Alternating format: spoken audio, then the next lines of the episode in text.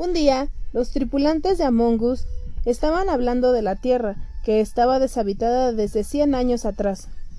Cuando uno de ellos tuvo la idea de visitar la Tierra y todos estuvieron de acuerdo, ya que el planeta Polus estaba muy frío y era habitado por bestias desconocidas y no era seguro, y uno de ellos propuso investigar al planeta Tierra para trasladarse ahí y poder vivir.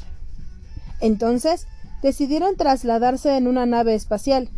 El viaje duró nueve años. Cuando por fin parecía que llegaba que llegaban, la nave se descompuso. Tenían que encontrar la llave turbo para componer la nave. El tripulante rojo la encontró y así pudieron llegar y fueron muy felices.